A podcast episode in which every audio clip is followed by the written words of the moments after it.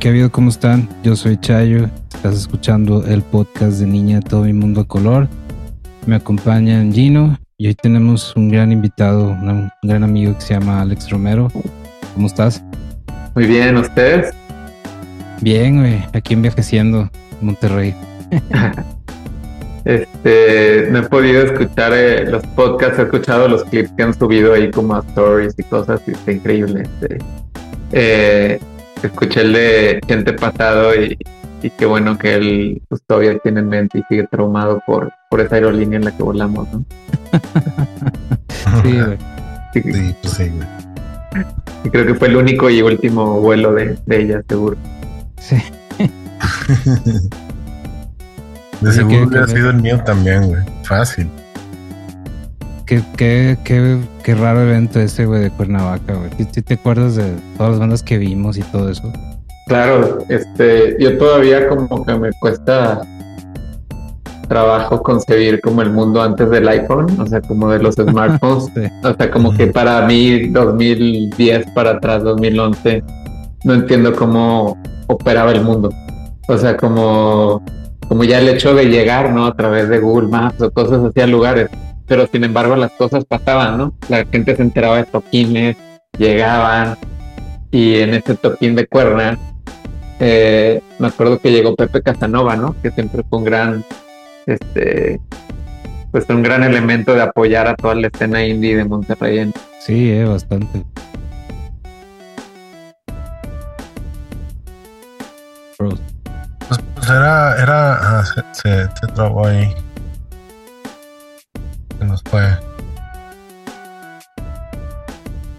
¿Tú me sigues viendo normal a mí? Yo te, yo te veo normal. Medio pixeleado, pero normal. Pixeleado. Pero no sé si sea mi internet. Déjame, ya, ya apagué allá, déjame ver. Allá volvió. ¿Me escucharon o se? Sí, se, fri- se- frició cuando empezaste a hablar de Casanova, cómo apoyaba todo. Otra vez, pues va de nuevo. Y ahí lo editarás. Este, Sí. que, que. Que estaba increíble cómo Pepe pues apoyaba todo el rock eh, de Monterrey acá en la ciudad y también el, el rock independiente, ¿no? Él desde su trinchera en ese momento que era, escribía la columna de rock para, Eres, ¿no? para Eres, para Eres, la revista Eres, y que seguro mucha gente ya no la conoce ni le tocó. Y, y pues eso, que yo le mandé un mail antes de, de irnos a, a, a Cuernavaca en ese vuelo. Y, y, y ya pues en esa época no estaba checando el mail cada, cada hora, cada dos, tres horas, sino pues lo checabas, otro con mucho. con Lo checabas una- suerte, güey. Sí, lo checabas una, un- yo creo que dos veces a la semana, ¿no? Y, y entonces yo le mandé el mail y dije, acá tocamos, llega y, y, y, y pues también no era que tuviéramos celulares ni nada y, y llegó, mágicamente apareció en la tocada. Creo que cuando ya habíamos tocado o, o íbamos a tocar muy noche y, y ya no, no, creo que no se quedó. ¿Te Sí tocamos, que e- sí tocamos esta vez, ¿no? Porque es que Sí. se arruinó todo el line-up de todo, ¿no? y ya no me el escenario? Tenía hoyos el escenario. Porque había unos güeyes que se subieron a hacer lucha libre. Oye, ¿y los boletos nos los pagó el festival o los pagamos nosotros? Nunca entendí bien. O sea, sí tuvimos que meter mucho dinero nosotros. eh, y sobre todo llegamos y no teníamos dónde quedarnos. Alguien nos, nos dio un lugar ahí para crashar. Pues uno de los mismos que organizaban, como Sí. que no, no- era en una casa donde donde crashamos todos, o sea, este Topa y, y nosotros. De alguna manera era este chico que se llama Alex. ¿Sí lo conoces? El- no, sí, ya lo conozco perfecto, pero él no estaba involucrado en eso. En, Ahí lo en- conocimos, yo creo. no, es que fuimos. Hubo, hubo otra vez que fuimos a, a Cuernavaca a tocar, según yo, Sí, fuimos dos veces. dos veces. Y lo Sí. conocimos la primera vez que fuimos. Y, y ahí nos quedamos en su casa, que estaba increíble. Sí. Y él, y él tenía una gran colección de discos, porque en aquel tiempo tenías que viajar para comprar cosas. Sí. Y él había estado un tiempo en, en Londres, creo, y tenía muchos viniles y estuvo increíble. Y, y fue una noche larga de, de, de tomar cerveza y escuchar discos. Y yo me fui a, to- a- dormir un poco más temprano que ustedes, pues, en la casa Sí, esa. Acabó en, ese, malo. en ese primer viaje. Y luego fue este segundo viaje donde él apareció muy poco. Nos dejaron como al, a expensas ahí de los organizadores del festival ese. Y, y pues interactuamos mucho con, con los hermanos, este, ¿cómo se apellidan?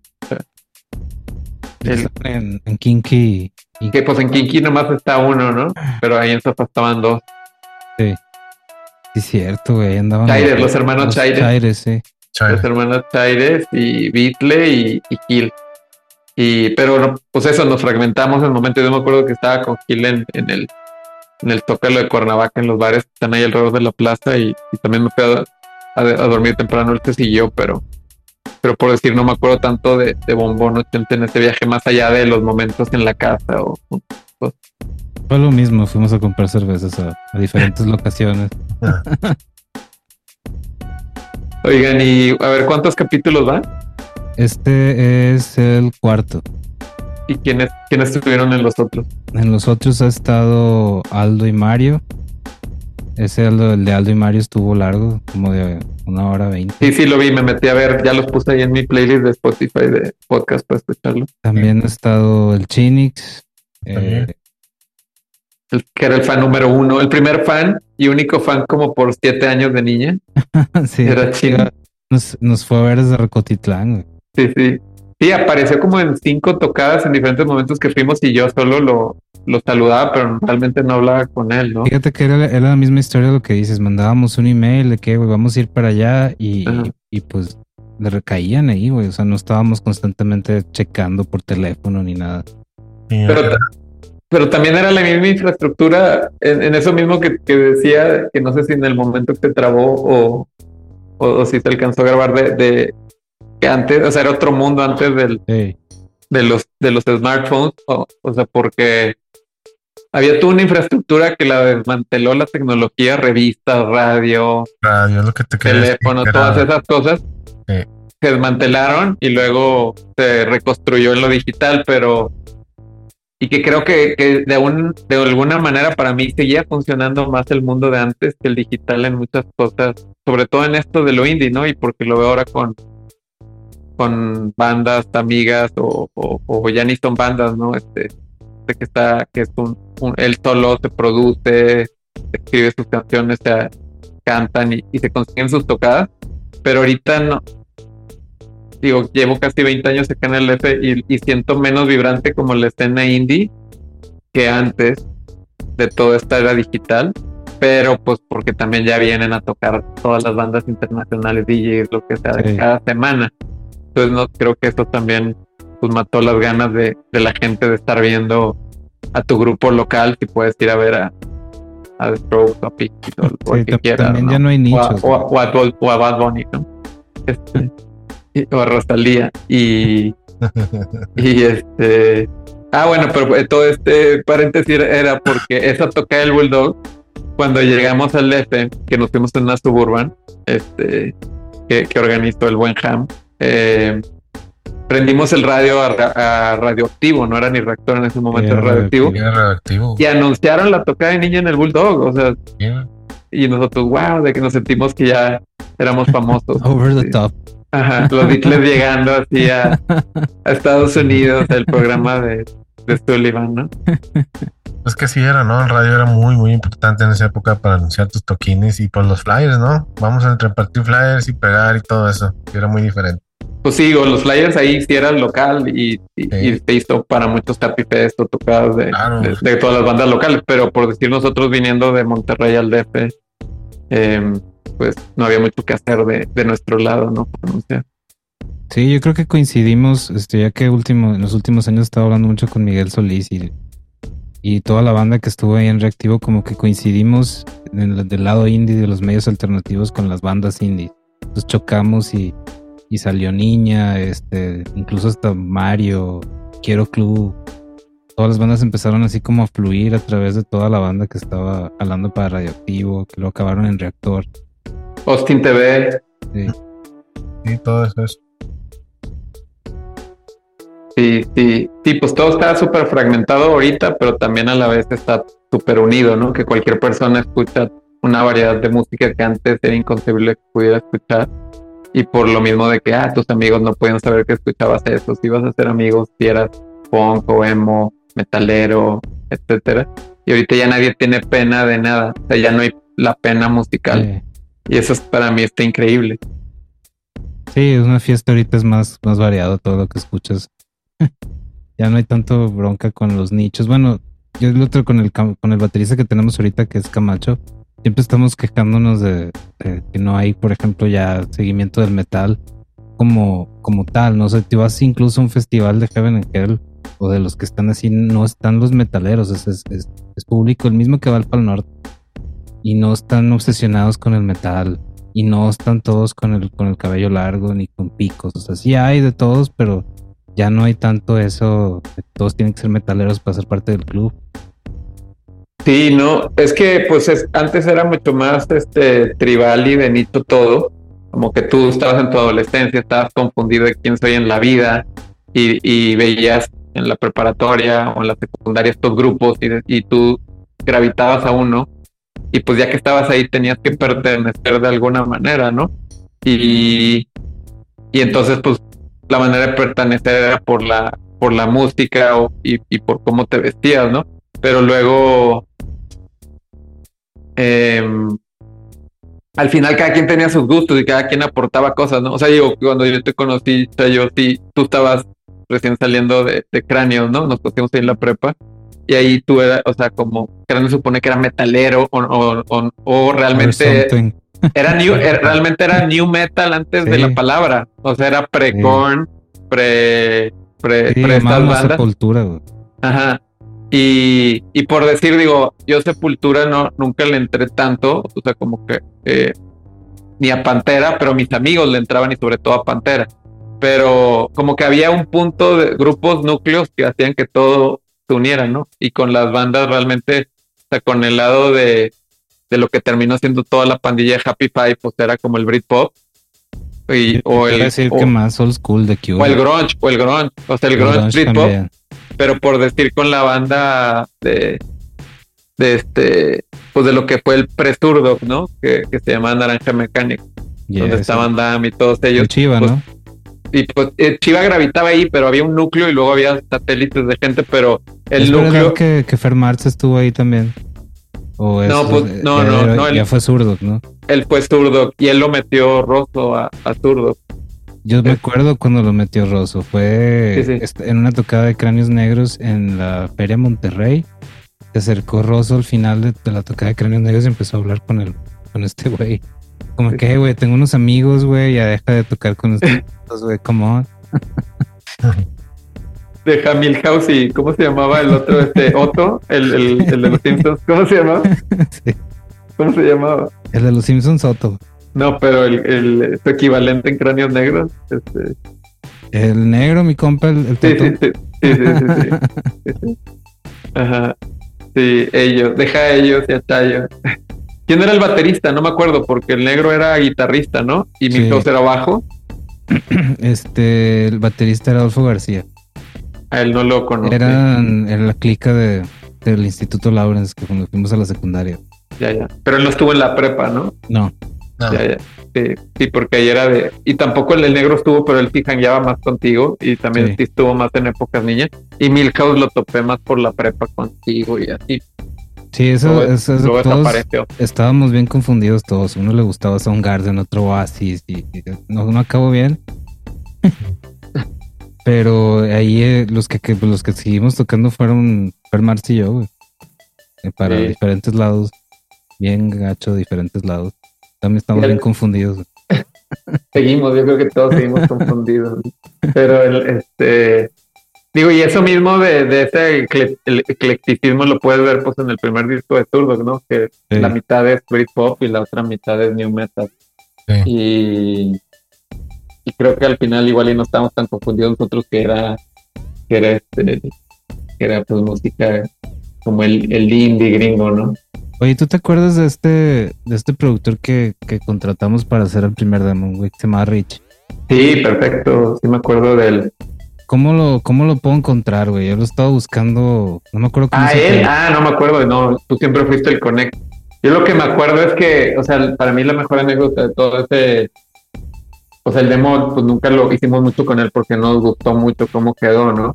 Sí, y, quedó y de hecho, no, y quedó muy, quedó muy bien producido, pero nosotros no queríamos eso, queríamos pavement, o sea, queríamos Mm. una Tascam, pero creíamos que podíamos llegar a eso a través de lo que él hizo, que fue doblar muchas voces, Sí, una producción normal, güey, de, un grupo Sí, de sí. pop. sí, o, o hasta de rock de ese momento, pero no el rock que nos gustaba, o sea, o sea, queríamos sonar a pavement o a... sí. Quedó muy, muy bonito entonces. ¿Tú lo tienes? Ese? Lo, lo tengo eh, gra- de grabación de cassette, pues es lo único que había, güey. Lo deberías de subir a Spotify, estaría bueno, como el primer demo, así, aunque, o sea, aunque ya esté muy raro, pero está bueno que exista. Digo, eso es lo increíble de, de Spotify y todo, y Apple Music, todo lo digital que ya, Sí, ya no hay Está- reglas con eso, güey. que, que está todo ahí, ¿no? O sea, hay gente que, o sea, por decir de artistas raros japoneses, encuentras todos sus discos ahí, que en los 90 o 2000 pues los soñabas con, con un día llegar a ellos, ¿no? Porque no, no estaban en ninguna tienda, cosas así. Yo creo que para los para los cinco fans de niña les, les batería como ver Sí. esos demos. Y he estado viendo entre si a esos cinco fans agarrarles como un cassette como de Wu-Tang Clan, güey, de cobrarles unos 100 mil bolas por un CD. ya que me compren un depa o algo. Eh, sí, entonces ese demo, ah, pero te digo, la anécdota que me acuerdo mucho de ese demo es que estando ahí un día, todos los días pasaba como el camión del- de los helados, ¿no? Ah, Un- musiquilla. como, como un camión de helados y traía de música eh, como una música que luego descubrimos que era el, el mismo que hizo la canción del chavo, ¿no? Que también siempre nos, nos escondió eso Televisa que la canción del chavo era de un, de un Ah, un músico francés, ¿no? de un músico francés avant-garde del Moog, ¿no? Sí. Y este y, y este, este camión de helados pasaba con esa música como sofisticada y hablando arriba de que helados, helados. Y nos, un día lo paramos y nos y le dijimos que es esta música y, y tenía un cassette y nos lo prestó y en el estudio Rich lo copiamos solo para tenerlo. Y este y De alguien cinta a y- cinta. de cinta a cinta y Bombón se lo quedó y nosotros nos sentíamos eso como descubriendo, porque él no sabía que era el del, el del, el del camión, no existía YouTube, Spotify, nada digital de música todavía en, en lo, en la, lo que había de la web en esta época. Entonces yo realmente con- llegué a la conclusión de quién era como 10 o 15 años después. Sí, fue hasta como dices, cuando ya se globalizó todo. Sí, quién sabe quién este... ah, vamos a ver. ¿Quién era el...? Oye, y de ese, bueno, grabamos ese disco. Eh, de, de los cassettes que grabamos de las Tascam. eh, haz de cuenta que en uno de los cassettes me topé que hay, hay dos discos. Bueno, Ajá. en ese entonces hacíamos esto, hacíamos como este mixtape de las rolas de los demos, como de que demo 1, demo 2, demo 3 y todos juntos en un lado para ver cómo sonaría un disco, ¿no? Y luego de ahí empezaba una producción. Ajá. Entonces, entre esos cassettes hay uno que son rolas tuyas, que son como 5 o 6, ujú, y luego del otro lado está un 5 o 6, pero de Adrián. Ya. Entonces, parecieran discos, güey, o sea, parecieran como ya iba una producción de un disco, y me acuerdo eh, que estabas haciendo como una producción para, pues como para aventar tres discos de Happy Five, uno era el de, el de goma, Ajá. free sample, y luego seguían estos, o cuál era el plan, güey, porque están buenos, güey. Ya. A ver, digo, digo, nomás cerrando lo del músico francés que chequé ahorita es. Jean-Jacques Perry. Se llamaba Jacques Perret. Jean-Jacques Perry. Y, y de hecho llegué a él después por Beastie Boys y sus revistas Gran Royal y así que ellos eran muy fans de él. Órale. Y fue como, wow, qué, qué loco que, que el camión de lados tenía esta música, ¿no? Oye, pero volviendo a lo que dices de los discos, pues este. O sea, en los noventas realmente nadie nunca sacó un disco independiente, ¿eh? Porque era dificilísimo, ¿no? O sea, no- A principios de los 2000 fue que salieron las Mac que podías quemar CDs y todavía te costaba muy. O sea, te costaba más caro un CD, Sí, comprar este, las torres, ¿no? vir- ah, o sea, virgen, que comprar uno nuevo. O sea, no hacía sentido esto de la piratería en ese momento. Que, que el único quemador en Monterrey por un tiempo fue el de cuarto de control, ¿no? Con Toño. Seguido para aquellos del quemar lo que-. No, pues para quemar ahí lo que, lo que grababas, ¿no? Lo que grabábamos. Y. Y este. Y.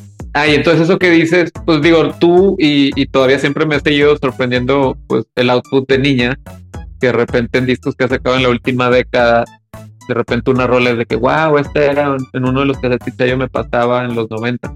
O sea, tú has seguido sacando de Tortivo rolas y hay muchas que nunca salieron, pero tú me pasabas como cassette eh, de tú y tu guitarra solo y, y como que de ahí yo, o sea, como los eh, los bocetos de rolas y muchas era como, ah, hay que sacar esta o esta y, y como que ahí en el ensayo armábamos, o sea, tú traías el boceto y sí traías como un precoro, coro, intro, pero no lo tenías, a veces no traías, no traías la canción de cuatro minutos o tres, traías de... organización. Ajá.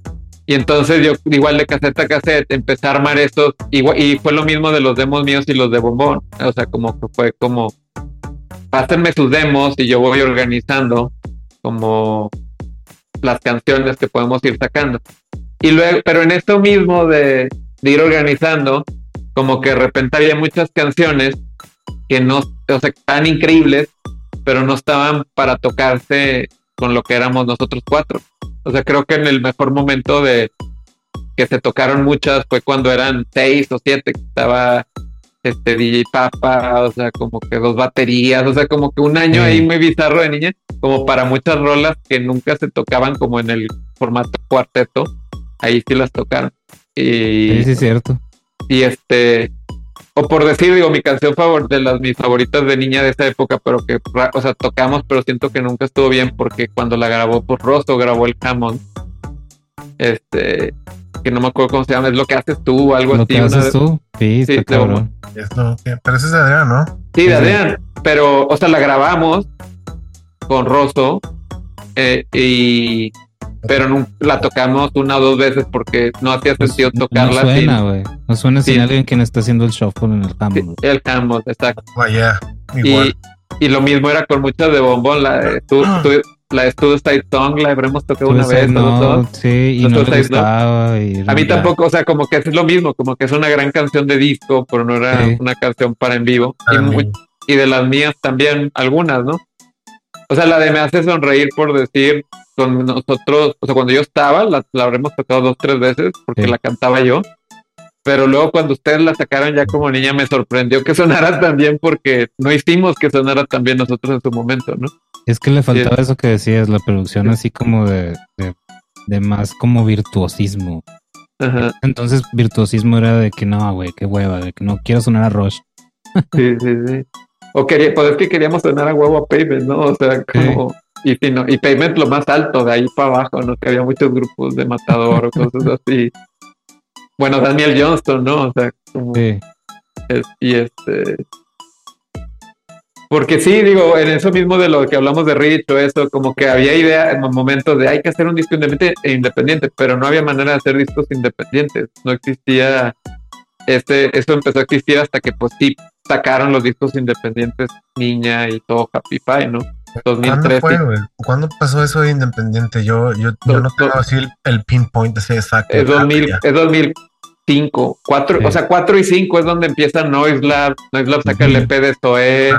por ejemplo, y el séptimo piso y todo eso. Eso fue, ah, eso fue 2005, 6. O sea, como que los primeros discos independientes fuera de las disqueras, digo, siempre existió todos estos grupos, digo, eh, disqueras de, de los. México hay muchos. No, de los grupos de Rocotitlán, Denver y todo eso.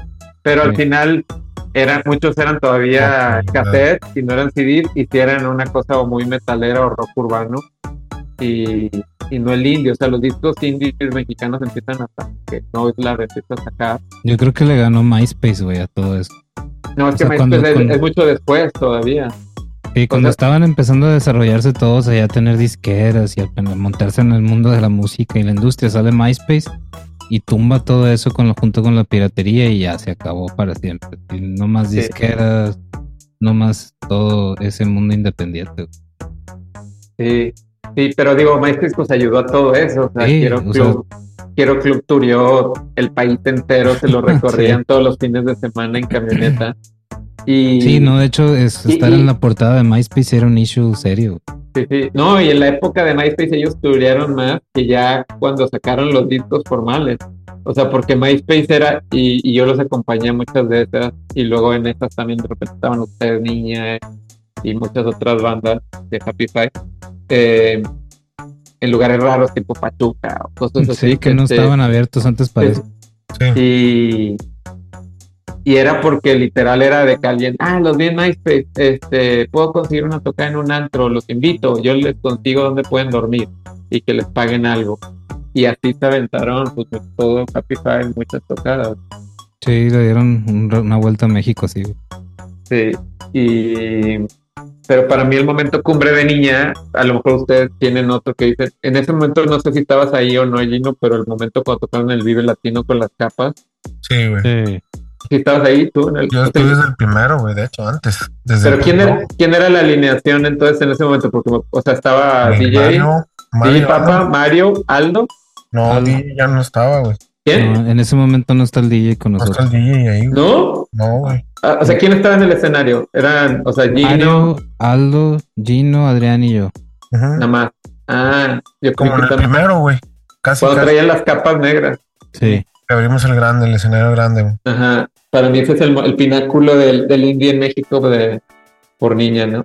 Sí, sí, estuvo increíble ese día, güey. Salimos bien contentos. Ajá. Y yo creo que todo fue por las capas, la verdad. ¿Verdad que sí, güey? Sí. Es que fue una, fue como apuesta con Javier Blake. Ya. Pues lo mejor, o sea, sin las capas no hubiera sido tan memorable. ¿Y, y, y, y qué te pareció este Godzilla ahí? Uh, cabrón, güey, lo Yo me acuerdo nomás de que fue como, wow, estuvo impresionante y ya como que big time, ¿no? Big in Japan. Este, Oye, güey. pero entonces la alineación de la que yo estoy hablando, que ya se me mezclaron estas dos. Entonces Mario estuvo en varias alineaciones. Mario estuvo por- varios tiempos, sí. y en- Porque Estuvo un rato, sí. es que estuvo la alineación recién me salí yo, que era como, que era Goma, DJ, Mario, Aldo, todos ustedes. Y No, luego, no, era Beatle. Ah, era, ah, ves, se me olvidó. Pero luego hubo una alineación donde tú no estabas allí, no, no por eso. Es que hubo una que fui a la- en el Café Iguana, que eran Sí. como seis o siete en el escenario. Ah, ahí seguía gente, de hecho. Ahí O sea, estaba era- ahí. Sí. Y luego Toma. hubo, hubo una alineación ahí después, la más rara que era Terratina, y Sí. Bombón. Ajá. Imagínate luego- eso con, con, con John Leguizamo, güey. Todos Sí, güey, conocí a John Leguizamo yo también en el ensayo, güey. Y luego, pero, pero luego después de ahí es la alineación donde vuelve Mario. Entonces por eso Ajá. se me confunde Mario y DJ Goma con los otros. Sí, vuelve Este, Mario y ahí es en la batería Iván. Porque ¿En cuál? además, en esa alineación donde vuelve Mario sale Mauricio. ¿Te das O sea, cuenta? Mauricio Con las capas, ¿quién tocó la batería con la capa? Aldo. Aldo. Ah, sí fue Aldo. Sí. Ah, entonces hubo una primero con Iván y luego una con Sí. Aldo. De hecho. Iván grabó el Punk Road, güey, pero casi no lo tuvieron nomás. Si no me equivoco, tocó el primer Vive Latino en la Sí, recta. Sí. Nomás éramos Iván, Chayo, yo y Adrián. Eh, Vamos ese no lo vi. Ese a lo mejor lo vi o no, pero no fue tan memorable. O sea, no me acuerdo. Pero porque el que me acuerdo es el de las capas. Sí, ese es el segundo, en el grande. El primero fue en la presentación del Punk Road con Undersea Records y Lapas y Armando. Ya, ya. Ah, ya. Seguimos después de Big Metra. Raro ese toquín. Ah, creo que ese no lo vi entonces. Oye, pero Ahí está arriba en YouTube, lo he visto por ahí. sí, El primero. ya. Está increíble que sí tuviste el archivo de esas cosas, Chayo, que de, porque vi el, cuando subiste uno de Dendron en este antro de Ramiro que se me había olvidado que había Rush, existido. güey, sí. El Rush. En el Rush. Encontré un VHS de eso que creo que era de. No me acuerdo quién lo grabó. Pero entre esos me encontré también otro VHS de Mauricio. De. El güey andaba también con una mini DV grabando Café Iguana y todas las tocas que teníamos con él. Tu chicle no tiene nada por ahí guardado, escondido. No, es que, es que lo dejé todo en casa de mis papás y luego se mudaron y, y entonces no sé si lo tiraron o qué pasó. Oh, ok. Ajá. Estaría cabrón que tuvieras Sí. algo, cosas ahí guardadas para sacarlas. Estaría cabrón. Nunca No, lo grabábamos los videos, güey. Eso es bien malo, güey. Lo más que tengo acá es, es nomás como los, o sea, que guardé así de cosas fue los discos esos de Happy Pie que sacó en EMI. O sea, ya Ah, no, sí, todos mis. CDs, ajá, todos mis CDs ya los, Ya los doné, regalé y solo me quedé con, con eso, con los de Happy por, por el valor sentimental. Y sí, y sí también tiraron la casa por la ventana en la, en la presentación del, del, del primera compilación. Sí. Seguro que seguro eso ayudó a quebrar a Emi que lo compraba después de Universal o algo. Sí, güey, esa pinche cajita, güey, salió carísima, güey. Traía portavasos. Sí, sí. Cabrón, ese disco ahí lo tengo bien guardado y todavía en celofán, güey. No manches, wow. También es de las cosas que pueden vender a los, a los, a los cinco fans de Happy Five. Oye, güey, de esta te la tengo que preguntar a ti porque nadie más, güey. Eh, Chewbacca tiene un secreto, güey. Ajá. Eh, está la idea de por qué se llama así, güey. Y me preguntan un chingo. Y cuento la historia. Eh, según yo, Adrián hace esta rola con el goma, que es así como este beat. Ajá. Se avienta la letra, eh, hace como un demo. Y más bien ya era la rola final. Y luego la, la avienta en estas rolas que te aventábamos a ti como para escoger rolas, a ver cuál iba a quedar. el curador Ajá. oficial. Y, y de ahí, este, pues sale esta rola. Y en ese entonces Adrián trae un corte de cabello acá, mullet. Ajá. Y No, es- pero, pero era, era mullet de atrás, pero sí adelante sí había mucho como. Era, era como, business in como pie front. grande, era medio pie grande. Pero bueno, esa es la historia, ¿no? O sea, que él, este güey, estamos hablando, o sea, él es Chubaca. Es que en una época, o sea, en esa época se le estaba diciendo que él era Chubaca, por el, o sea, él mismo decía que su corte era de Chubaca. Pero en esa época fue cuando salieron las nuevas de el, en los episodios nuevos, el primero, el uno, porque el 2 o el Ah. 3 salieron como hasta 2003, Es 2004. cierto. y yo compraba la revista Spin y, y venía una que era como el, creo que fue la, la Spin, mira, la Spin de, de Hello Nasty, o sea, del disco de los Beastie. Y, en, y según yo en este, en esta portada decía Chewbacca tiene, ajá, ah, no, ah, sí, ya, aquí te lo voy a mandar. Este, ah, ah, ok. Sí, ahí venía lo de Chu- Chewbacca y, o sea, decía Chewbacca en la portada y, y decía esto como la historia secreta de Beastie Boys. Y de ahí como que salieron la salió la pues la idea o sea en ese momento muchas de esas rolas también me las daban sin Es que no tenía nombre. me las daban sí me las daban sin título y, y yo proponía títulos para ver o sea, Pero- acabas, acabas de revelar algo, güey, que lleva más de 20 años, güey, en preguntas, güey. Ajá. Acabas de decir qué pedo, ¿por qué le pusimos Chewbacca? Es que, haz de cuenta, es, es la clásica, güey. Te entregan una rola así, ¿no? Que dice, ayer te vieron en el cine y, y haz de cuenta, y lo siguiente que le preguntas es de que, güey, tienes un problema con tu morra. No, güey, o sea, la rola no es de, no, es- no no soy yo, güey. Ah, no me digas. Entonces no la vi nada que ver con el vato que va con el cine, con no, güey, no. No, es- güey, me, no. con- me Y ahí mandé, la- ahí mandé las portadas. Wow, con madre, güey. Acabamos de descubrir ese pedo, güey. Este, mira, sí, la de. Ah, es que mira, en una dice Chewbacca gay y luego. y luego en la otra dice de Beastie Boys The Secret History. Y de ahí salió esta idea de que Chewbacca, Secret. O sea, como que un día que estábamos ahí hangueando en mi cuarto, porque acuérdate que gente siempre llegaba cuatro horas tarde. y, este, y Nos entonces- faltó eso la vez pasada, güey. Entonces mucho, mucho de- del tiempo Cagabas eh, tú bien cabrón con eso, güey. Sí, era y un es- descubrimiento de cosas, güey. Y entonces, entonces muchos momentos estábamos en el cuarto mío escuchando música, leyendo revistas de que Spin, Rolling Stone o, y así, ojeando y escuchando música. Ent- Entonces un día de estos así salió eso, como que, güey, ¿qué, ¿qué nombre le ponemos a esto? Porque si se fijan, todos los nombres de todo lo demás es Cindy, este, Sí. Wu, este, eran, Sí. era- eran siempre de un, de un monosílabo y monosílabos o una, un- una palabra y este, este fue el más creativo de todos. Pero sí, ahorita que estaba viendo hace rato el, el DAT que nos, que nos salvó, creo que fue Milo de Cuarto de Control, güey. De, de unas rolas que fuimos allá a mezclar. pues, que No, Carlitos. grabamos, no, pero sí grabamos con Grabamos, Carlitos. mezclamos. Haz de cuenta que grabamos un pedazo en las cabañas en Monterreal Y ahí lo Y Ah, sí, es traíamos. DATs que algunas cosas sí, sí, sí, y otras cosas no, y ahí nos metimos a cuarto de control y empezamos como a, a producirlo. Y, y se ve claramente, o sea, es- está escrito con tu letra. Y Sí. se ve claramente que nos estás preguntando, güey, de que cómo se llama la uno, de que la chica madre. Y unas no tienen el nombre todavía, de que bueno, se va a llamar así, güey, y está escrito así de que, bien, que- chi- de que, pues como va, güey, o sea, que no, les, no, no eres serio con el nombre de las rolas, pues te las voy a poner. güey. Canción Sí. 1, guion 4, Ah, de ese tipo de cosas. 92 y la verga.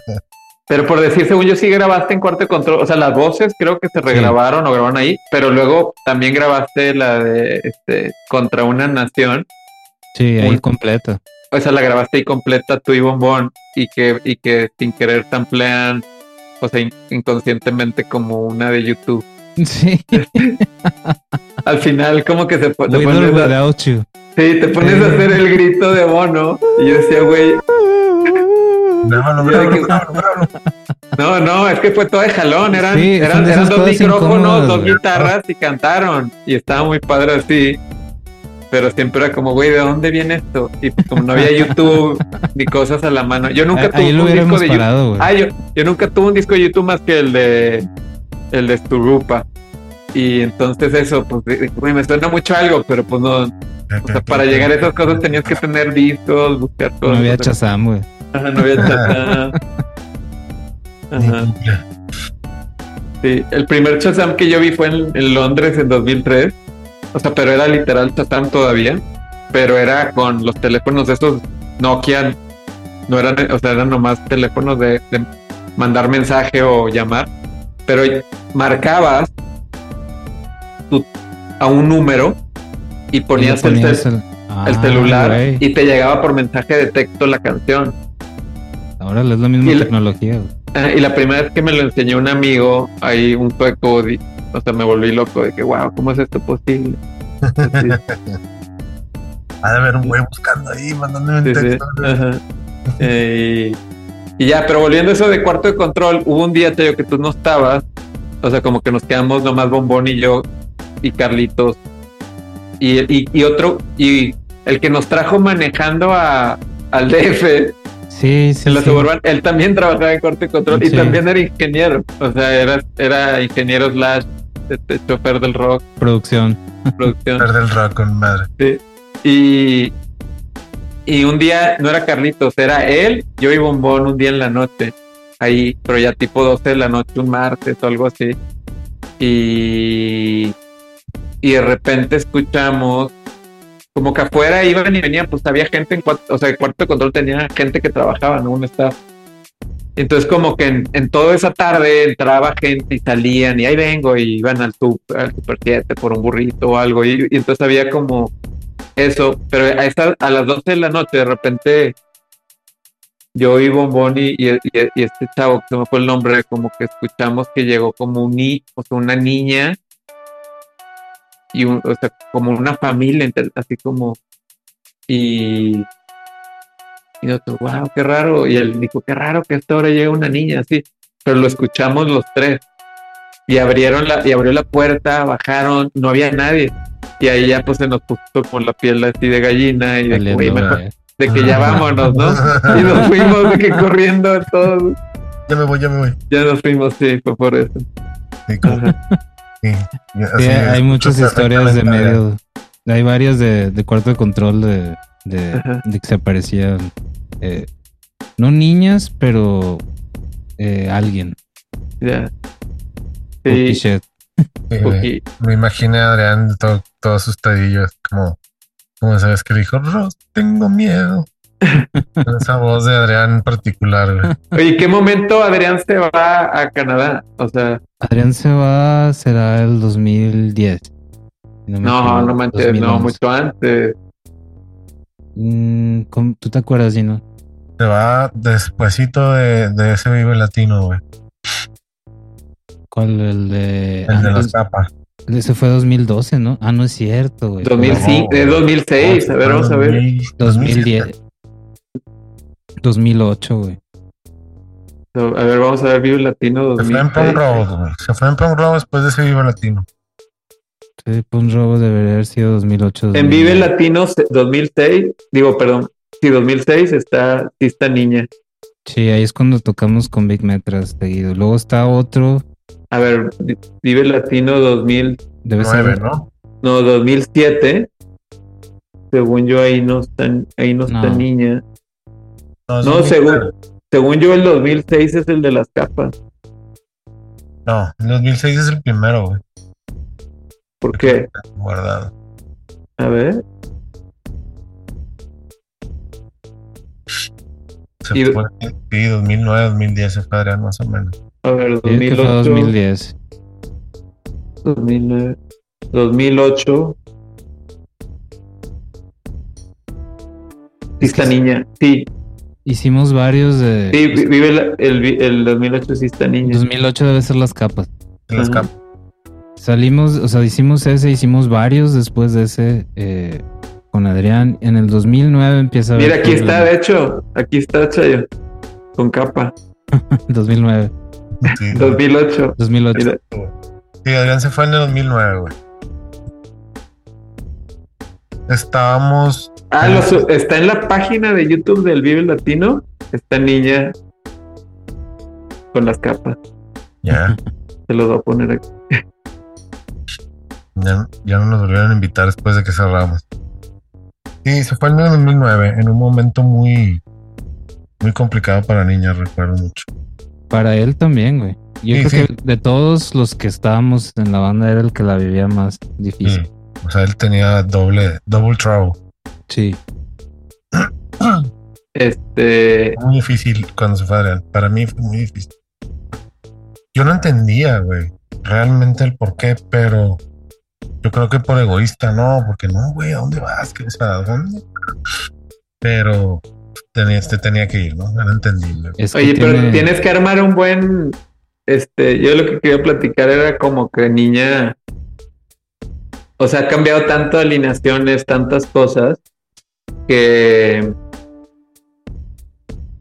Que, o sea, por- sobre todo por decir lo que más ha habido es bateristas, ¿no? Como Spinal Tap. Sí. Este, que cambiaban cada. Aldo hizo cada una buena observación, güey. ¿Quién? Aldo. Al- Sí, y entonces tienes que hacer, porque a mí me gusta mucho entrar al, al Wikipedia a ver como los timelines de, de, de las bandas que lo ponen, que lo ponen, pero visual. Este, o sea, te dicen hasta qué año. De los bateristas sí te lo No, de todos, no, no, pero o sea, haz de cuenta que lo hacen de las alineaciones. Mira, te voy a mandar el de el de Está, de los rock. tenemos, güey. Para eso es este programa también, para que El- los conozcan a todos. el de Roxy Music. Este, velo. Este, tienen visual, o sea, hacen esto de las líneas de colores. De que la, el color rojo es vocales, el verde es guitarra. Ah, está y- increíble, ya lo vi. Ajá. Timeline, timeline. Ajá, y esto vienen en muchas bandas, ti- tipo King Crimson, en muchas así. Estaría increíble en, en línea, pero que metas a todos, ¿no? Desde este. Se me fue el nombre del baterista que está antes que yo. Bernie, Ajá, sea, que pongas todos, Bernie, tuvo hasta Toda- Gara- güey. Ajá, todas las alineaciones.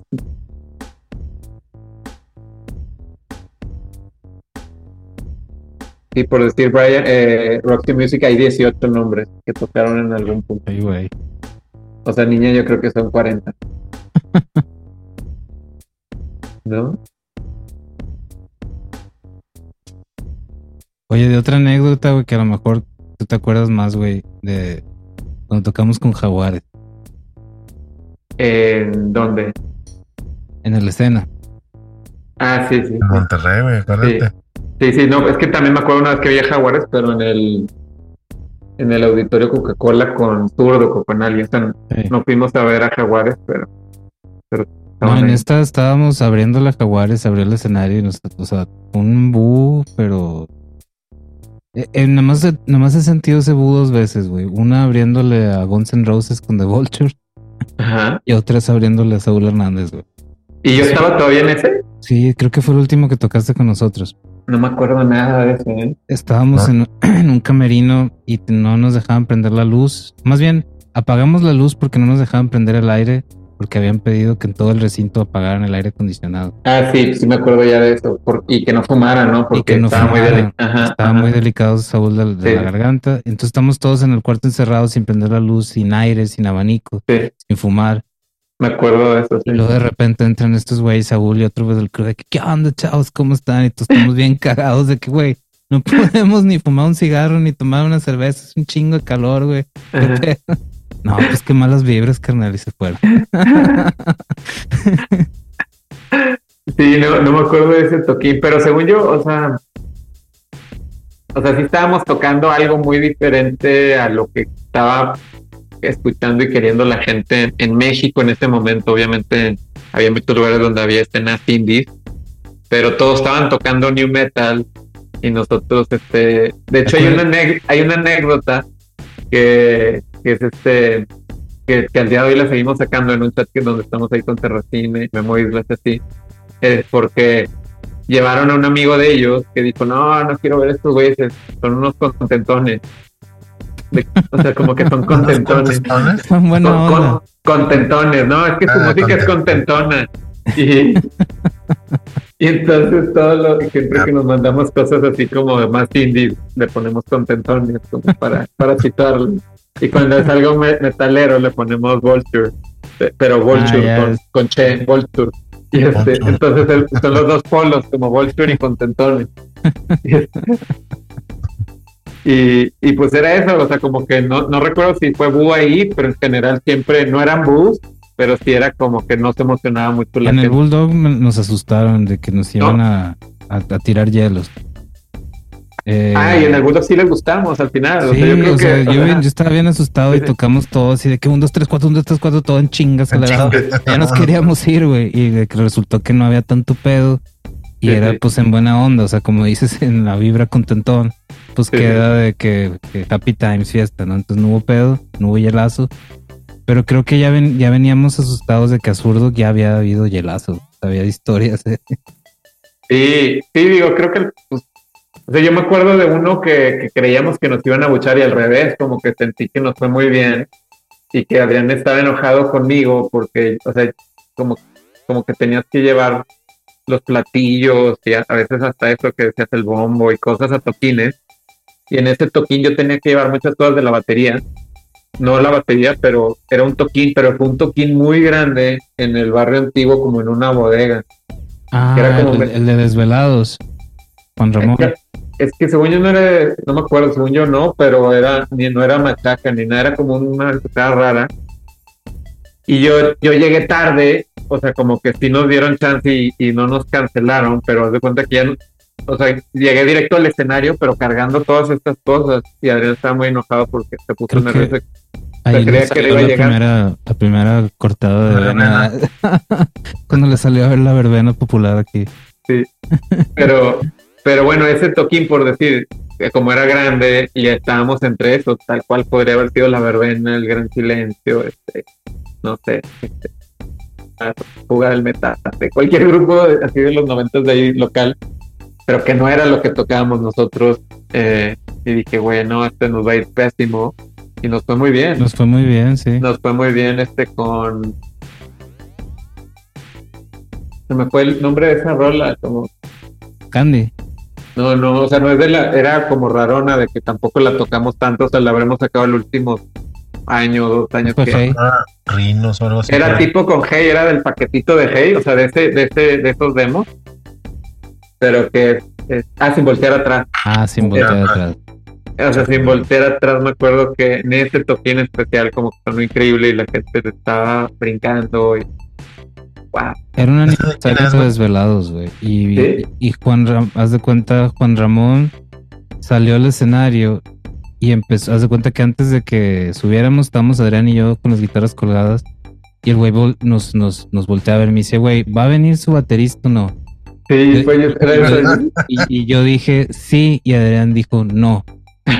Y el güey se me queda viendo, ¿quién les va a hacer caso? Y yo le dije, sí, sí va a venir. Ah, bueno, si va a venir, voy a salir al escenario a hacer tiempo. Y güey Sí, salió de que, ¿cómo están? Y la ve, que te empezó a entretener a la banda. Y esa entretenida duró como cinco minutos, cuando iba a durar un minuto. Claro, no, pues es que era, era, esos momentos de no había celulares, no había nada, No, o sea, literal, no, había. no había estacionamiento, no Sí, te podías ajá. parar. Y yo le estaba diciendo, es que de seguro anda aquí no hay estacionamiento porque yo Sí. también batallé, güey. No, y me pasó eso, pero de hecho, o sea, tiré la, la- o sea, puse en riesgo ahí problemas en mi casa porque de- me estacioné en doble fila, lo dejé ahí estacionado en doble fila Órale. y me fui y yo cuando y yo cuando salí dije ya no va a haber coche, o sea, de que se lo llevó la grúa o, o lo golpearon o algo, o sea, o lo tocaron y salí, estaba todo intacto y me fui, o sea, me bajé del escenario directo a irme, o sea, no, Sí. realmente no, no los vi a ustedes mucho, o sea, fue así, pero, pero sí, estuvo bueno. Y, y un día platicaba por decir con Rulo en las épocas que todavía estaba en Raptor de que Niña era el grupo como del indie mexicano que había tenido más canciones en, en Raptor. O sea, más que Zoe, más que todas las, las conté con él. Órale, Y- no- nunca había hecho Siempre eso. nos trataron muy bien ahí, güey, fíjate. Siempre, Sí, güey, sí. hasta cuenta que era nuestra segunda casa ya en, en la Ciudad de México. Sí, yo creo que deberías, digo, para el podcast, pues invitar a. Ah, bueno, digo, deberías invitar a Juan Ramón, que creo que fue el segundo fan de Niña después de Chini. Este. Sí. Y deberías de invitar a Juan Ramón, deberías de invitar Estuvimos a. con él hace poco, ¿lo viste? No, no. Salimos en desvelados, güey, este año. Ah. Ah, sí, vi, vi, creo que habían posteado algo en Instagram. Pero deberían de, de invitarlo a él, a un programa a él, otro a Rulo, así como... Enciclopedias, ¿verdad, güey? Saben ajá. todo, güey. Sí, sí, y que cuenten su versión también de todo, güey. Estaría bien chingón, le voy a decir de una vez. Bueno, pero para mí, eh, en eso mismo reactor, por decir, en, en 2005 es que sale el de Laredo Love, ¿no? Sí.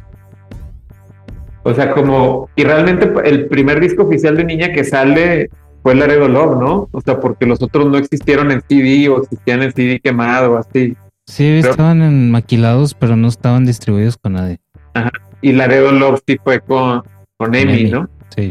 Entonces, entonces, pero a mí, porque yo me salí en 2001, en enero, y, y para mí ese momento... ¿Por qué? Pues- ¿eh? ¿eh? ¿Por qué? Yo me salí porque estaba... eh, porque estaba ya dirigiendo videos, ya había hecho los de Plastilina Mosh, el de Human Disco Ball y el de Bastas también. O sea, el otro, el de los aerobics. Y estaba aparte en la escuela, ¿no? En arquitectura. Y entonces, como que me puse a evaluar, no podía hacer las tres cosas. Y dije, güey, realmente, pues, me le quiero dar por lo de los videos. Y, y pues, como que no, o sea, no, no quiero hacer esto de vida, de que ser. Y vendí ahí la batería, me salí, vendí la batería y, y ya no volví a tocar con nadie, nada, ¿no? Sí, te iba a preguntar que si habías vendido la batería, me acuerdo que me habías dicho la última vez que te vi. Sí, la vendí ahí, o sea, me salí y dije, pues ya no la voy a usar y la vendí como este, ese mismo. ¿Y ahorita te Momento. comprarías una batería? No, No, no, no pues, extrañas pegarle. no, no, no, no, te digo como que era, o sea, fue una época y, y pues no puedes hacer todo, al- ¿no? Y, y lo veo con, cabrón, con- güey. y lo veo con mis amigos como ustedes o, o otros que sí siempre mantuvieron lo de la música. Pues el mismo Solosel, antes conocido como Black Forest, Gustavo Mauricio, o Katsu, o el Opecas, este, o sea, el día de hoy vas a su casa y, y está lleno de, de este, Sintes. Módulos, sí. guitarra, Sí, sí. pedales. sí, sí, sí. Sí, de hecho, un- una vez hice un videoclip de, de Sin Bandera y este y uno de ellos entre en- ahí mientras estábamos grabando yo agarraba su guitarra que era una Seagull y y, que- y- y me ponía ahí a tocar canciones por, y las, las mías de niña lo que fuera. Y, y después de eso como que me, me mandó de regalo una Seagull. Y, y la tuve en mi casa un tiempo, pero dije, güey, realmente no la toco, se la acabé regalando a, a, Katu por lo mismo. Entonces es eso, como que, ah, lo que te digo es eso, vas a casa de Katu y está todo el, todos los que está Chaco, que lleva casi 30 años con él, el, el güey. Moog, el Moog. ¿Cómo sobrevivió la gira de zurdo, güey? No me la creo, güey. Que no lo, ¿Cómo? no lo traía en case, güey, lo traía con una colcha, se la mamaba. Sí, güey. sí. Y más como él, cómo, cómo hacen las cosas. Yo tampoco no sé cómo duró. Y otra de las cosas que también que pedo, güey, es que se subía con ese güey, con Chaco, güey. Y es- para los que no sepan quién es Chaco, es un Roland. ¿Cómo se llama? Es, Un es un Roland SH101. Ujú. Y ese güey no se afina fácil y no teníamos afinadores. Entonces este güey se daba ese cinte, güey, así wild, wild style con zurdo que arriba sin afinar. Oye, pero a Katsu también entrevístalo porque también él, o sea, si hace, hace, hace- o sea, mi petición sería que hicieras esa tabla como la de Roxy Music, ah, con colores y todo, y que también pongas ahí a Katsu porque él estuvo en, el, en Niña también. O sea, en Niña entramos él y yo juntos. con- Es el güey el que no. menos, que menos tiempo ha durado de niña. duró, duró un mes. Un día con Adrián. No, sí duró como tres, tres. Es que Katsu traía en ese momento, todavía no tenía la Jaguar y tenía una guitarra muy gruesa. de- o sea, que el mango era muy grueso y que la compró en musicalísimo. Como rara, visualmente padre, pero no era buena. Y Bombón llegaba tarde al, al ensayo y Adrián ya, y Katsu ya traía la FG. Y o entonces, sea, agarraba la guitarra de Adrián. Ah, y entonces, entonces de repente ensayamos tres, cuatro veces a lo largo de un mes y luego de repente Bombón ya desapareció porque como no había celulares ni nada, si le marcabas a su casa y no te con- y te decían que no estaba, pues ya desaparecía de tu vida. Entonces nos ghosteó, o sea, Es cierto, güey, te la mamaste, no me había olvidado eso, güey. nos ghosteó como dos, tres semanas hasta que No, un o día sea, ni, ni se reportaba ni nada. Nada, güey. Y eso que Wow, vivía no cerca, vivía relativamente cerca de tu casa, güey, porque estaba ahí en, en- sí, Sí. estaba a la vuelta, güey, por Plaza Y- Fiesta. Y, este y, y- y yo creo que y ensayamos seguro también sin él y con su SG, lo, lo cual seguro Ah, yo una vez sí la traía colgada a Katsu, güey. Pero, pero bueno, de- pero por eso desapareció él.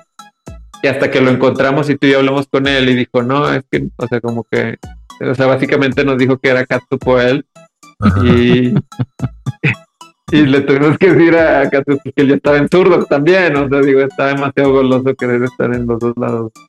Ya, yeah, la historia de ser. Ajá, pero por eso, por eso, eh, o sea, quiero verlo ahí en la lista con colores de, del Wikipedia que está en Catus ahí en micro, ¿no? Así como una lista. Y, y que salgan todos.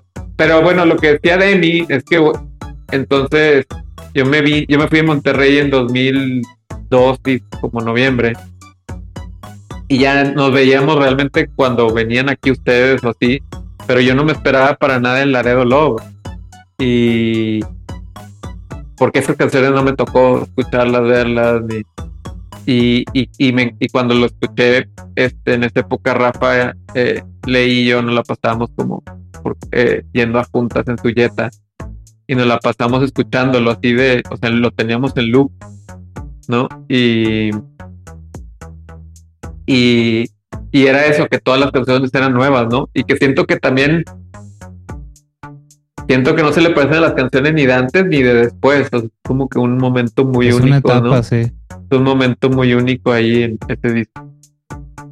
En ese disco se salió Adrián y volvió a entrar, fue como una salida entrada.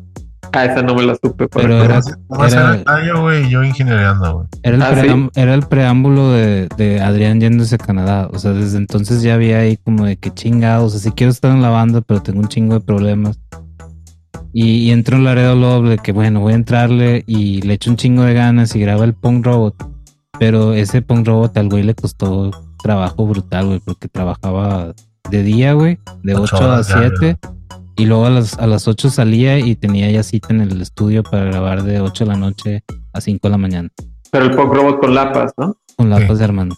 Sí, sí, no, ese a mí no me tocó, ese, ese nomás me lo contaron ustedes y no me lo supe. Y luego, y de hecho ahora que lo dices, y esto, o sea, Laredo Love no se siente nada bombón. No, O sea, él, eso- él supió, o sea, de- tocan varias cosas, pero no está en la composición. Adrián grabó ahí porque escuchó las perrolas con Chayo y dijo, "Oh, güey, este Fred está cabrón. Sí, Y pero no, fue, fue a mi casa ahí a Santa Catarina donde lo estábamos Sí, grabando y empezó. sí, pero igual- no se escuchan, no se escuchan como bombón ahí. O sea, no, o sea, como los leaks de él, tipo Hey o cosas que sacaban. Sí. no se este Candy o así, o sea, no se escuchan esos solos de él ahí y que no está ni bien ni mal, nomás no está. Pero a mí el disco me gustaba bastante ese disco. Me encontré Porque- unas fotos ahí de Porque ese- está todo bien coherente, ¿no? De principio a final. O sea que no es como, como un compilado de todo lo que venía pasando antes. Sí, eso lo hicimos de principio a fin, con el mismo y- sonido. y se siente cañón. Hasta goma grabó tracas, Cha- una batería de Chayo tocando así, sampleado, despacito. Estuvo bastante divertido. Es uno de, de mis preámbulos de mi carrera, fíjate. Ah, Fíjate, ahí Bombón estaba haciendo Be My Bronx. Ajá. y, y- y bueno. estaba haciendo unas rolotas, güey. Estaba haciendo. eh, sí. ¿Cómo se llamaba? Black Cat, güey. Estaba brutal, güey. Eh, y las quiso para las compilaciones de Happy. Sí, yo se las estaba produciendo cuando vivía allá, yo con él, en el otro cuarto. Entonces yo tenía todo el equipo en el otro cuarto y llegaba a trabajar en la noche. Y no tengo este. Ah, da- llegaba, se conectaba y lo, y lo grabábamos. Así es como grabó las rolas de, de Bill. Y me ayudó a terminar el mío, el de, el de Hazard, poniéndome solos y cosas así, porque pues yo no podía solear como él. Entonces, de que, Adrián, ya acaba esta rola, pone un solo. Ah, llegaba y me, me- me grababa el solo. Oye, ahorita la alineación, ¿quién es? Estamos eh, Cam- Gi- Gino, Camacho, Alan y yo. Ah, al- pero esa alineación ya lleva 10 años, ¿no? O sea, yo creo que es la Sí, más güey. constante. Sí.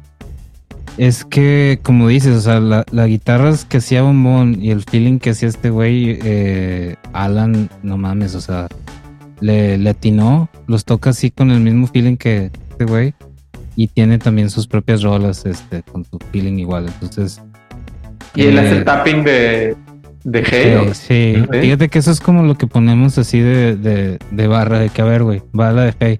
Y, y a ver cómo reaccionan y este güey así de que sin ver, en chinga, sin ver. Pero no, en- fan no, no en la manera eh, mala onda, este, como vi a los guitarros que trae Guns N' Roses antes de Slash, que se ve que, que se lo pasan, o sea, que, que son virtuosos. No, este güey trae, trae vibra, trae feeling. Porque Ya. si le dimos Power Trio nada más un ratito. Yo, Chay y Aldo. Así nos vio este güey, estaba Ah, chistoso, güey, de que estábamos. Así nos no- viste. No, yo creo que también los vi así. Sacaron el EP, el EP de, de Willie Sí. Nelson es Sí. así, ¿no? Era el trío. Cuando andábamos tocando ese P de Willie Nelson, fuimos a tocar al Pasagüero con Flip Tamés y éramos trío. Y ahí los vi. Ahí él tocó con Flip Tamés la guitarra y nos vio. Y bien, bien pedo se acercó al final de qué, güey, qué pedo, yo quiero tocar la guitarra niña, contratado. Ah, yo estuve en ese, yo no sabía qué Sí. pasó ahí. Bien pedo, güey. Fue Chayo, Chayo, eh, Chayo, Chayo, soy fan. bla, bla, bla. Sí, está bueno. ¿En serio, güey? Sí, güey. Y así, así empezó Alan. Oye, inviten a Terracina también. Sí, de hecho vamos a, a hacer un evento en diciembre. Bolchor y niña, güey, se va a poner bien chingón. Ya, ya. No, pero yo a que haga un podcast al, al episodio. Ah, también. Que suelte el Kikille. Sí. Están Ah, todos todos-. Todos los que estuvieron, también a Bitle. Fíjate que con él hablé hace poco y, y tiene bien como que inconcluso, güey, que, que él realmente nos dio el sonido que nos, que realmente nos definió bien, güey. Sí. Porque muchos lo habían intentado y de que estaba el demo de Rich y luego estaban nuestros demos y luego así otras versiones, pero hasta que nos fuimos a, a tocar con él, creo que grabaste tú con él Tigre Líquido.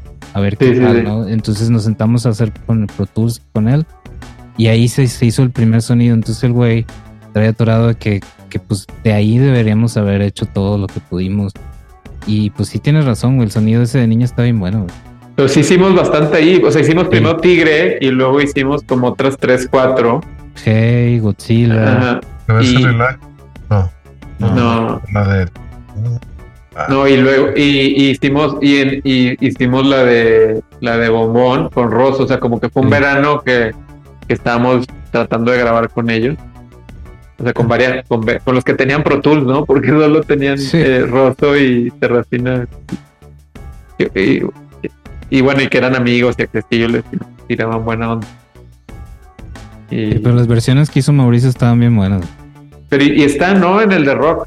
Sí, O en el rock son las que están ahí. Eh, falta en el rock la versión de Godzilla de él, que la acabamos sustituyendo por la de Rosso, que está padre, también tiene lo suyo.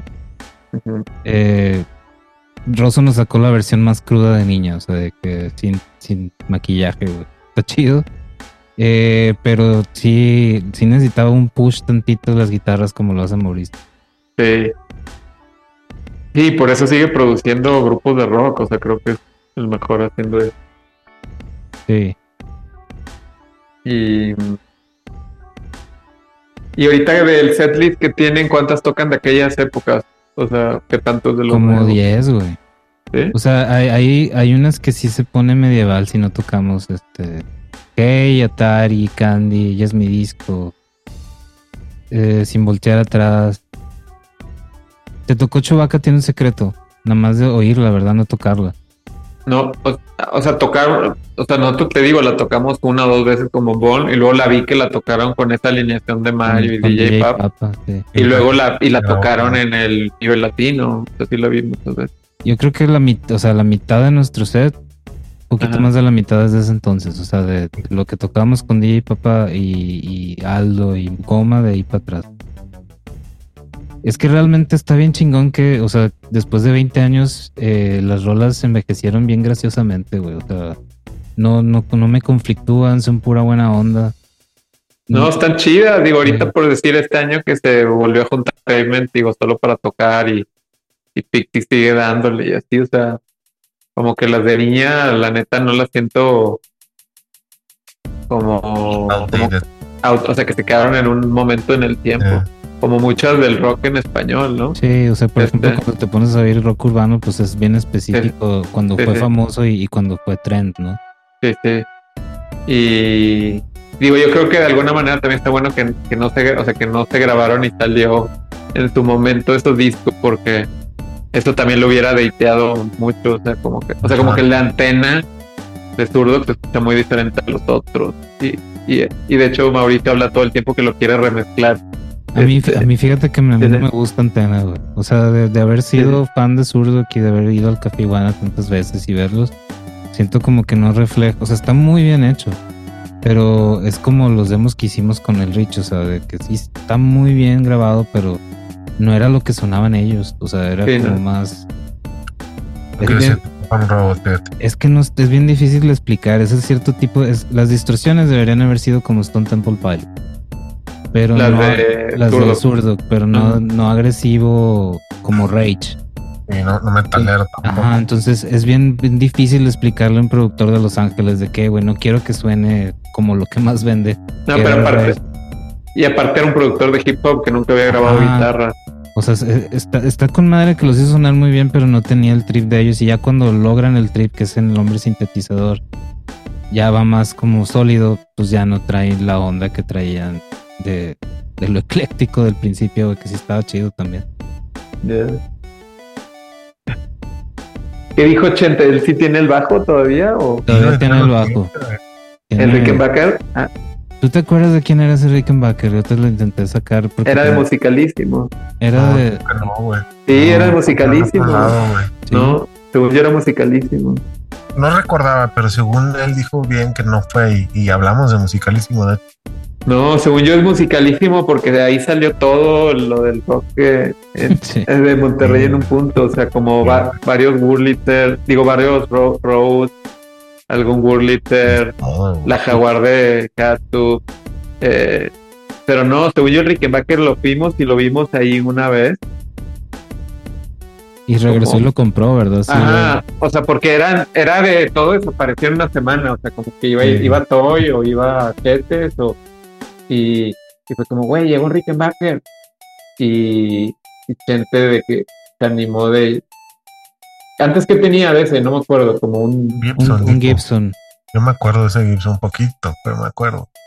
era un no, según yo era un Fender, ¿no? Como un no el Precision, el ah no, sí el Precision, El tenía un Precision. Tenía un Precision, Sí, también tuvo un Precision como según morado, digo, perdón, Ah, amarillo. Verde, ajá, como verde amarillo. Según yo era el Precision y fue como, güey, está el Rickenbacker. Y él, ah, pues voy a ir a- voy por dinero que tengo en mi casa y lo voy a ir a comprar y creo que Bombón lo acompañó, según yo. Como, Ya. No Ajá. se acordó muy bien dónde, pero según yo es hablamos de todo eso. Y Nos la vivíamos ahí en esa tienda. Un Ricardo. Estaba chingón su tienda. ¿Y, y cuáles fueron las últimas tocadas que tuvieron? Eh, de aquí últimamente, pues desvelados. Ajá. Estuvo bien raro, ¿sabes? Nodriza. Ah, no, no no, Nodriza. ¿Y qué está pasando con el rock en Monterrey? Con ahorita, madre. ahorita está con madre, pero les, está como en stand-by lo indie que les cerraron el, el antro más popular que es el Nodriza. Ya. Y ¿Por qué ahí- lo cerraron? Eh, no, no sé bien, creo que no tenían bien los permisos de alcohol, pero hasta ahorita son rumores, no sé qué esté pasando, pero no está abierto. Y se fueron los conciertos a otros lados, uno que se llama Señor Cráneo, a la tumba que sigue vivo todavía, Wow. Café Iguana, Café Iguana no ha tocado niña reciente. no reciente, pero pues es como, pero lo tienes que hacer. Sí. Wow. Este, mm, hace poco, ¿y cómo está por decir? eh, como que al principio en el F, en esa época del Vive y todo acá, y Austin TV y todo esto, como que sí había bandas, sobre todo Austin, que ellos también fueron como fans de niña, ¿no? Y, los trajeron al DF a tocar y así. Pero después de ahí, como que yo creí que igual en la escena así como under indie, como que se seguía conectando, pero luego conocía varias bandas y les decía de, ah, conoce una niña acá y, no lo conocían, según yo ya pasó por los, por los filtros de, de, de otras bandas y se lo platicaba a, Katsup ahora Sol hace poco y me decía que, que él sigue con su idea de acabar su libro, ¿no? De, de, de Happy Five. Este, A ver si. y, y, A ver a qué horas pero él, pero me dijo al revés, me dijo, no, me dijo, ah, este, yo conozco al revés, como bastantes güeyes, como o sea, ya grandes también, pero que, que sí no te esperarías que habían sido fans de niños. Hay un bloque de, de banda que como que no le entró. Está muy raro eso, o sea, haz de cuenta. Ahorita los, a nosotros en nuestros 40 nos escuchan de, de 40, de 30, de 20, ¿no? Y luego de ahí se brinca a los de 15 para abajo. O sea, como que hay un bloque que de plano no les gusta. Así de, O, o, o no llegaron. O no se enteraron. o no- ajá, y, y- y también del mismo Monterrey, creo que los de. ¿Cómo se llamaban estos de.?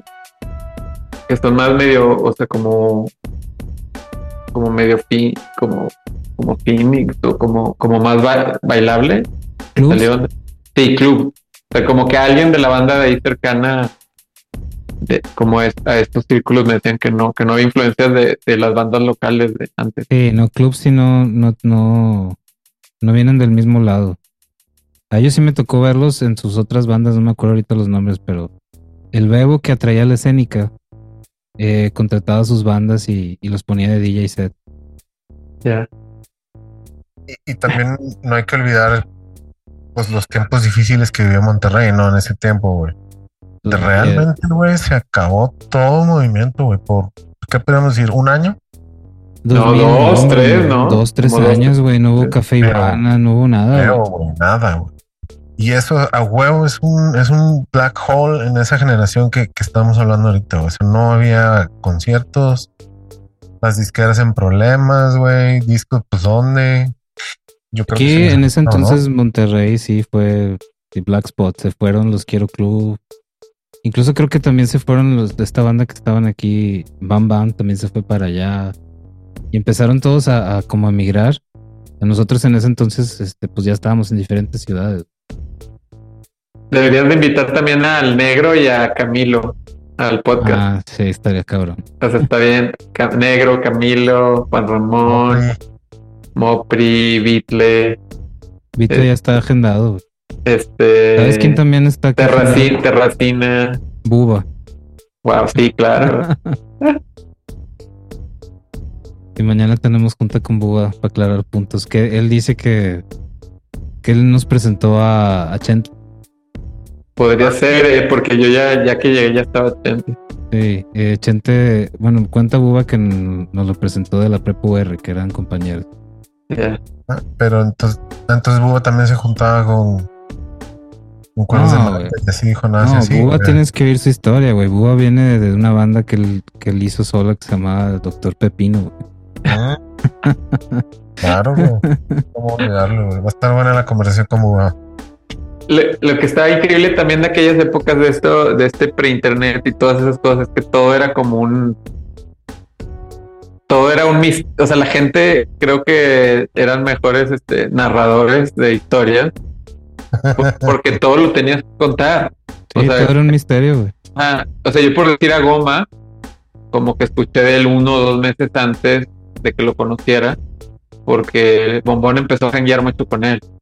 Y de que se habían dado un viaje en ácido y, y que Goma creía que Adrián se había muerto y que le decía de que, y que le decía de que y le decía, güey. y le decía como nuevo amigo, que no te pase nada o algo así.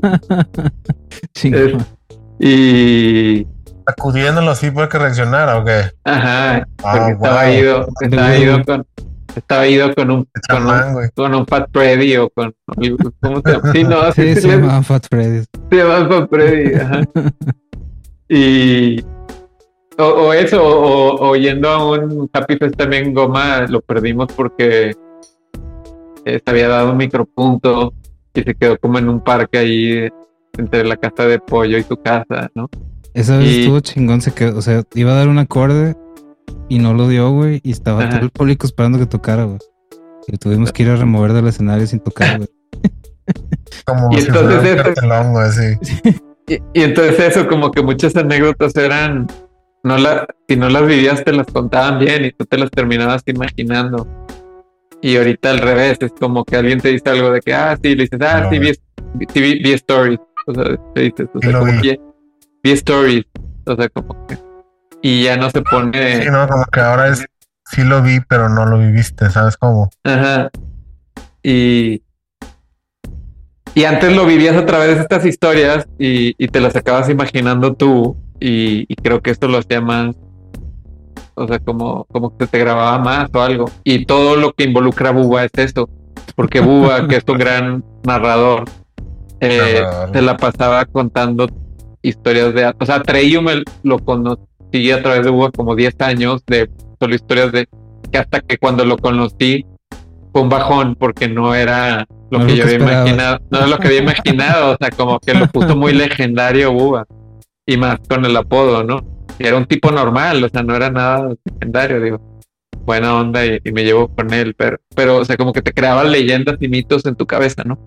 Y un poco de eso mismo pues, era toda la escena del, del rock ahí en Monterrey, porque no podías ir a todas las tocadas, porque eso, no sabías ni te enterabas, ni... Y así fue como me acuerdo de, de Catu que me contó de que, güey, o, o hasta tú, yo no sé, de que, ah, vimos el nuevo grupo de Jonás, ¿no? Lo que fue Plastilina, Sí. o sea, de que en este toquín y, y cosas así todo el, todo el tiempo llenas de anécdotas así. Y yo fui a ver a Plastilina por el morbo, güey. Porque iban a tocar en factores mutuos y de que, güey, a huevo se los va a llevar el payaso, güey. No es posible que estén tocando eso y que se pase desapercibido entre los punks. Y les gustó, güey. Sí. Estuvo O Cuervos de. Malta, o sea que yo los habré visto dos, tres veces máximo, pero ya traes la leyenda de ellos. Sí, ya. Y ya la ya- última de Lucas le pasaba igual. También era así una leyenda y cabrones. Y los veías de que a huevo, güey. Y cumplían. Sí, sí, Sí, sí. claro. O Alebrijes, Alebrijes. Este. Sí, pero. Entonces, chicle, ¿Eh? ¿cuál era tu banda favorita en ese entonces en Monterrey? Decías, wow. No, pues es que depende. o sea, primero, o sea, pues antes de todo eso era Alebrijes. A mí me gustaba más que Carnientes y la última. Y Ah, luego. Y luego fue Plastilina Zurdo. Esta época que hubo muchas bandas, pues era Plastilina Zurdo. Pero luego ya lo que más me voló la cabeza fue Mario y Goma. Mario Cuando Goma. salió. O sea, eso fue como. Sí, esos O sea, no- salieron de otro planeta, güey. Todo cabrón. Sí, me, me lo enseñaste tú, bombón, como el cassette. Gato feliz y. La, carne. y alguien fue a la escuela. Jimmy fue a la escuela o alguien Mi así. mamacita, sí te gusta la ¿Cómo se- cara. pero ¿cómo se llamaba esa? Había, un, había, había Wow. como un deep cut que era como Sí. Jimmy fue a la escuela o algo así, o Billy fue a la Y yo lo Era, a increíble que no, o sea, que hubieran hecho esa música y no habían nunca escuchado a Daniel Johnson. Eso me- a mí es como que, ay, cabrón, qué pedo. Y que no habían tocado y nosotros fue como, güey, güey, nos tienen que abrir. Y fue la tocada del Café Iguana con el mono de nieve de mi casa. O sea, como, Con Este- Jumbo, ¿no? ¿eh? Nomás, según yo no éramos nomás, según yo éramos nomás ellos y nosotros y División. Pero Wow. División antes de todo, o sea, de que nadie los conocía y también los escuchamos por, por Toño. Y vivían en Matamoros, literal. Sí. Vinieron a. Y literal. Todavía no vivían en Monterrey. Creo que Javier. Ajá. Javier ya estaba aquí. Javier, prepa, nada más Javier. Hmm. Oye, lo que nunca supe, o sea, nomás ellos, o sea, los Blake eran de allá de Tampico o todos eran de Tampico. Todos son Matamoros. Matamoros. Ah, perdón, Matamoros. También, Todos, Cuatro, todos. Wow. Todos Matamoros, pero Javier y Kiko se vinieron a- desde prepa a, a estar en lo de Ya. Sí, pero no podían tocar porque los otros dos estaban allá en Matamoros, ¿no? Sí, Pero eran- no, Que que- Luque, no fue el último que se vino. Creo que Richie. O Richie. Primero No, llegó Luque. los vi hace poquito aquí en Saltillo a, a saludarlos y verlos y me da mucho gusto verlos. Muy buena producción. Pinche y chavo está bien chingón. Bueno, sí. está, está bien chingón el show. Si van para su ciudad, se los recomiendo bien. bien se escucha brutal. Tiene un ingeniero ahí de audio muy bueno y el requisito, ¿no? Que es lo que falta mucho aquí en, en- en los conciertos de repente. Yo no toco si no tengo esto. Y se chingón como quieran. Y el grupo suena, ¿sabes? Me explico. Muy, muy bien. Los recomiendo. Me, me dio mucho gusto verlo. Hace años que no los veía, güey. Pinche pandemia. Y a Goma también, invítenlo a alguno. Sí, Goma ya está en la lista. Estoy esperando que me diga el día. Pero ya definitivamente va a tener que entrar a contar Apoyo a hablar de todos los capítulos. también casa. Y, y tú también, cuando haya otro te quieres conectar, eres bienvenido, por favor. Gracias, gracias. Pues buenísimo, digo, pues yo creo que ya, ya está, ya está una hora veinte, pero Sí, vamos a Ahí. darle, no hay fin de anécdota. vamos a darle quits para, para que puedan oírlo, porque luego te metes a ver un podcast y de que es una hora de que no, hombre, güey. Sí, bueno, eh, chingón, esto fue el podcast, esto fue el podcast de niña, todo el mundo color. Muchas gracias, eh, Alex Romero, son aún es chicle, por acompañarnos. Gracias, Gino. Hey, gracias, Chicle. Me Gracias. gusto verte. Hace mucho que no te veía. Igualmente, a ver si nos vemos pronto en persona. Nos Pues vemos en pronto. diciembre. Esperemos que se arme eso que dice Chayo y, y ahí te vemos en diciembre. Sí, Un happy fest en casa de pollo. Wow. Ya está, güey. Nos vemos.